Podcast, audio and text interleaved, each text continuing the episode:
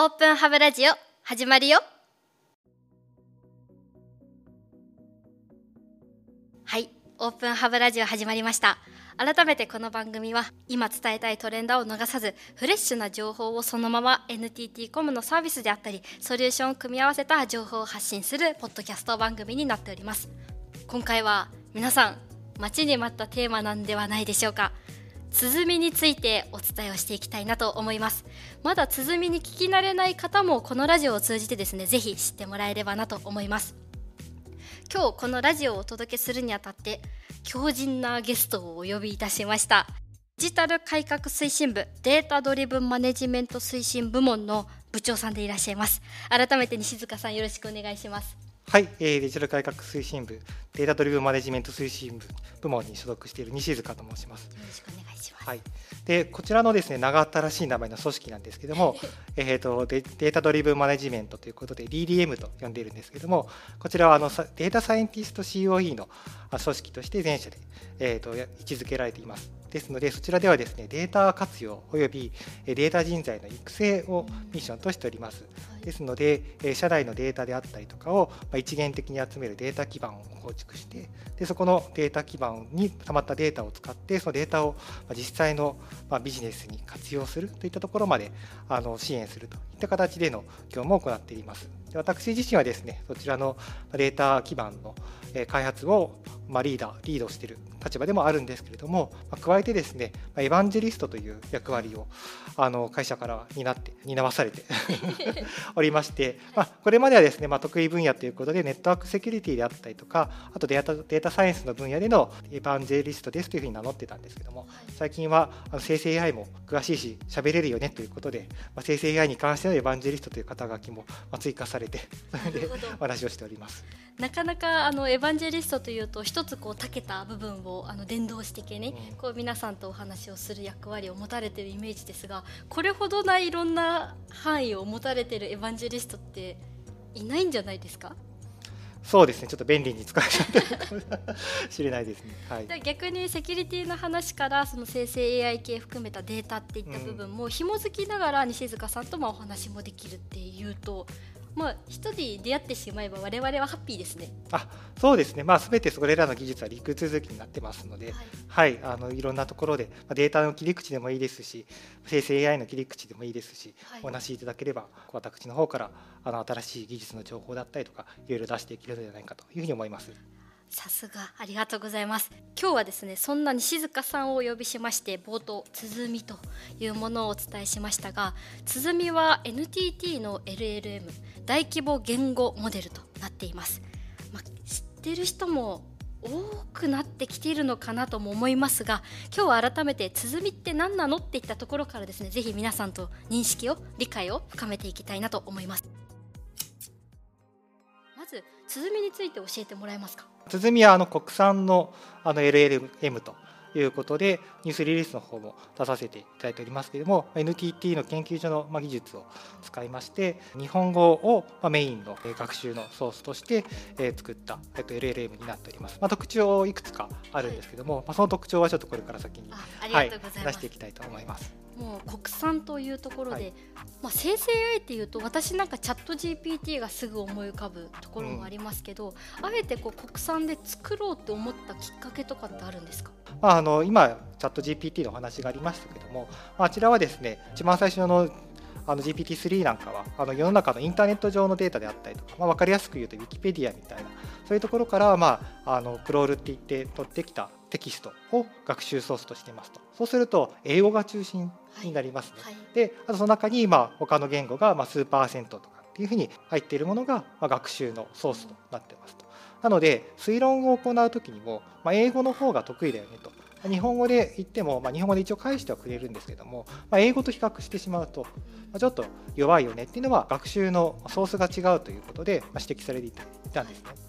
なので国産の LLM ということで、まあ、日本語をメインのテキストとして、まあ、プラス英語も当然入れているんですけどもそれでまあ日本語に対する推論というかあの応答があの流流暢になるようにということで、えー、と国産の LLM というのの開発が、まあ、いろんな会社もそうですし行われているんですけれども、まあ、NTT がですねなぜそれに取り組んだかというと、まあ、NTT はもう40年以上にわたってですねまあ、自然言語の処理というのは、うん。あのトップをあの研究所の方で走っております。はいでまあそれはもう当然あの電話の時代からですね NTT はあの音声を扱うんだ言葉を扱うんだということでずっと積み重ねてきた研究の積み上げがありますので、まあ、それを利用してまあ高度なまあ言語処理技術であったりとかあとはすでに持っている日本語のまあデータベースであったりとかそれを生かしてまあ他の会社よりもまあリードできる NTT にしかできない国産の LLM ができるだろうということで取り組んだということになっております。よくわかりました。改めて見るコードソースといいますか？資料のところは結局ウィキペディア含めた今の生成 AI と同じところを取りに行くとすると結局は英語なんじゃないかなと思うんですけど。あいえいえあの NTT のですね鼓はですね NTT のが持っている日本語の、まあ、コーパスであったりとか、まあデータソースを利用しております。ですので、まあ、かなりですねあのどの、まあ、日本語を学習データにするかによって、まあ、良いまあ文章を生成できるかというと大きく変わってくるんですけども、まあ、そこがまさに元にするデータがインターネット上にをクロールしてきたデータとはまず異なって、まあ、NTT 独自の、はい、良いものを持っているということになっております。ソースがまた違う、はいということですね。はいわかりました一つちょっともやっとしたところが突破できたところで実際他の生成 AI との差分今はだいぶお話もいただいたところありますが改めてこう鼓の特徴について伺っていきたいなと思います。はい、そうですね。あのいくつか言われているんですけども、今日ラジオの場で特にまあ伝えたいことってなると、まあ、モデルが軽量な割にえっと性能が良いということになっております。はいでこれがまあ一番で、鼓のニュースリリースなどをまあ見ますと、まあ我々のまあ鼓はまあエコですよっていう言い方をしているんですけど、大規模言語モデルって非常にあの大規模化の競争があってより性能を出すためにはまよりあの大きなモデルを必要とするというようなあの競争のような状況が発生していますそうすると、まあ、すごく、まあ、電すごくといってもですねもう本当1回の学習に億単位の電力のお金がかかるような、そういう大規模なものを作らないと、まあ、賢いものができないんじゃないかみたいなそういう大規模化のレースがあったんですけどもそうではなくて鼓の方はですね、まあ、いわゆるそれらと比較すると軽量のモデルとなっています。ですけれども日本語を用いた推論であったりとか一部英語を用いた推論も含めてですけどもそれらの大より大規模なものと被験しうる同じ程度の、えー推論の能力を有している、まあ、あるいは他の国産の LLM よりも、まあ、より良いあのベンチマークが出ているということでここがポイントとなっています。はい軽量なのに吐き出す、まあ、読み解く部分は大規模のままっていうのがどうやってそれを実現してるんですか？まさにあの NTT の先ほどの、まあ、研究開発の技術によるところなんですけども、まあ、一つはまず先ほどの日本語のあのデータベースを有していることとあとまあ学習の工夫も当然あります。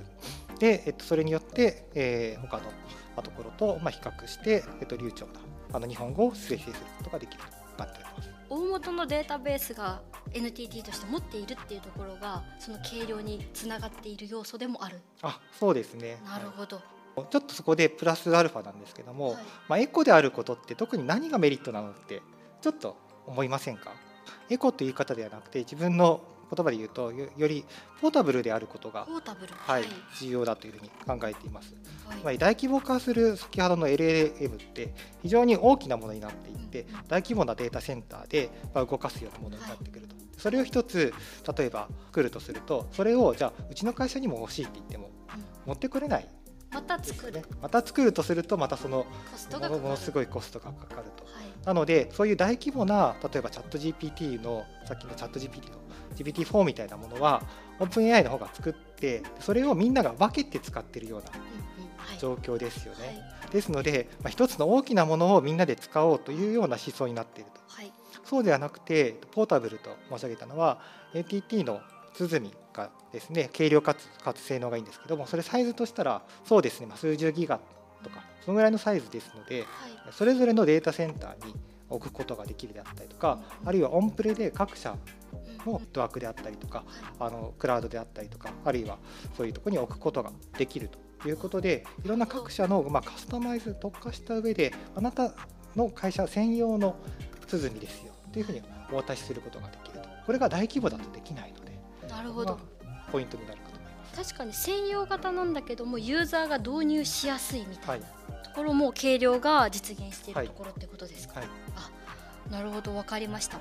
でもとはいえあなた専用のものですよってなると結局あなた専用がいっぱいできるし逆にその会社で1個作ったとしてもまた部が違えばまた全然違うものっていうのはまた作るということにはならないんですか、あそうですね、まあ、それであってもまあ問題はないというふうに思います。つまりそれがまあ軽量でかつまあ各社であったりとか会社ではなくて各部門であったりしてもまあ全然業務範囲が違えば特化したい内容も違うかと思いますのである会社さんの本務部門に特化した LLMS とある会社さんの調達部門に特化した LLMS と営業部分に特化したあの鼓ですみたいな形であのそれぞれ使うということも当然できると思ってます。でその時に特化する学習をするときに、はいはい、またそれで、えーと、ワンショット何億円かかりますとかだと、まあ、導入コストがやはりそうですね、はい、かかりますのでそこがあの軽量であると、まあ、複数持っても金銭的なメリットもあると。なるほどありがとうございます。とはいえ一社でこう何かを入れるときにこう各部で違うところもあるんだけども共通事項っていう部分もあると思うんですね。そういうのはある意味ポータブルであるが視野型なところも使えるんですか？なるほどそこはですねあ面白い視点ですね。まあ、アダプティブラーニングというふうに言ってるんですけども、まあ、言語モデルって、まあ、一つのあの基盤基礎的なモデルがあってそこにまレイヤーを重ねる、まあ、その出力結果をま特定のまドメインの知識に合わせた出力に変えることができるのができるんですね。ですので例えば、えーと、鼓のあの元のモデルがあったとしたら例えばある会社さんの用語に適したレイヤーを1つ重ねて、はい、でまあ、そのさらにもう1つ上のレイヤーに重ねるとして営業部門、どこどこ部門どこどこ部門っていうふうになっていくっていうこともまあ確かにありえるなというふうには思いました、そんな使い方も、まあ、他の生成 AI を担ぐと、まあ、大元からいじっていくとかっていうことを考えれば、うんはい、そういった実現性も出てくるというと、はい、可能性はすごい広がっているということです、はい、そうですね。あありがとうございますじゃあ実際ですねこの生成 AI 鼓を用いて、まあ、どんな世界を NTT としては実現していきたいかとかって思ってる部分をですね静香さんと会話していきたいなと思います。はいそうですね、まあ、どういう世界か少し先の未来的な話になるかもしれないですけども先ほどの、まあ、特化した LLM というのは、まあ、非常にですねあの今注目をされています。というのは